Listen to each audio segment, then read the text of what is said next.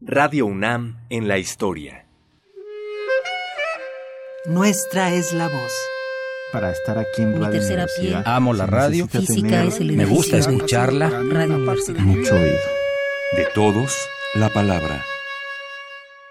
María Sandoval, actriz.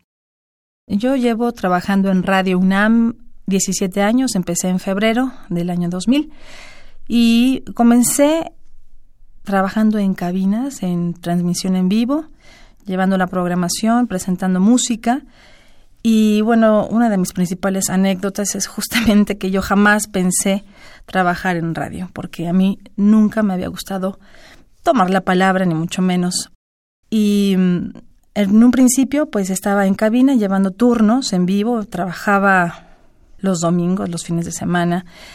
Eh, hubo una época en que llevaba la barra infantil desde las 7 de la mañana.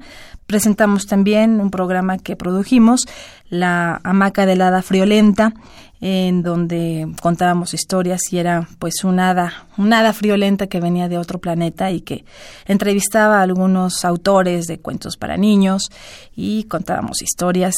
Ese es un, un momento eh, pues muy enriquecedor dentro de mi vida aquí en Radio UNAM.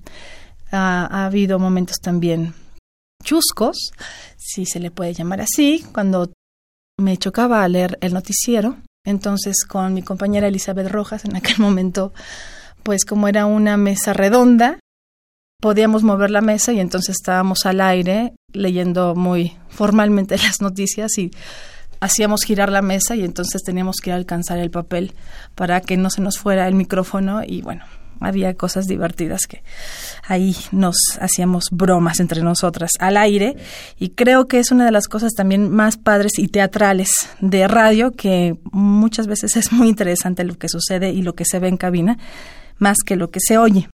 Y bueno, mi formación es de actriz y obviamente que he podido también utilizar mi recurso de la voz para, para poder explotar la capacidad de interpretar pues diferentes textos y también la capacidad de explotar la sala Julián Carrillo para presentar diferentes obras, trabajando con compañeros aquí del, de, Radio UNAM, una pastorela, hicimos también Cupo Limitado de Tomás Urtuzástegui y también, bueno, obras en las que yo he participado, como entre tanto las grandes urbes que se presentó aquí y recientemente RDM Radio Shet.